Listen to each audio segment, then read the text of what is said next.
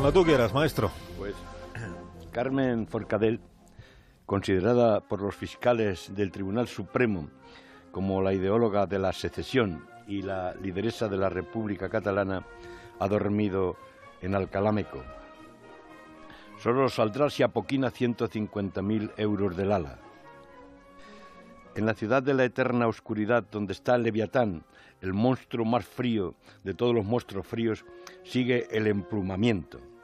El gobierno no quería que los fiscales pidieran prisión para la presidenta, pero los ensotanados han terminado creyendo en la separación de poderes. Si esto sigue así, terminaremos siendo una democracia. También la jueza Lamela se niega a soltar a los miembros del Gobierno de Cataluña.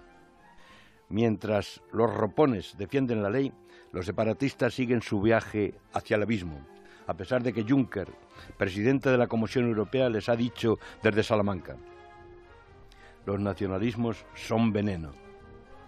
Ha recordado a las fieras territoriales presas de crueldad y de miedo, que son otra vez una amenaza para Europa y para los derechos humanos.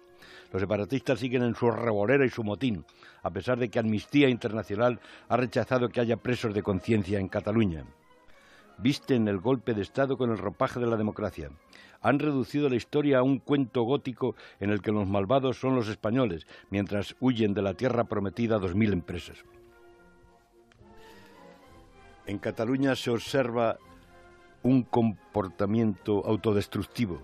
Los rebeldes están al mando de un títere de guante, un Bolívar de Guiñol que ahuecó el ala, se piró y ahora calumnia todas las horas la democracia española. Este visionario suelta bravatas que no se pueden cumplir. Ayer, en un vídeo, elogiaba desde Flandes la toma de la estación del AVE de Gerona en la huelga salvaje, con niños como escudos humanos. Vivimos días sombríos, querido Carlos.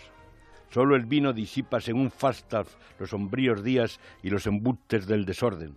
Además espanta las negras tempestades de la melancolía. Así que viva el vino.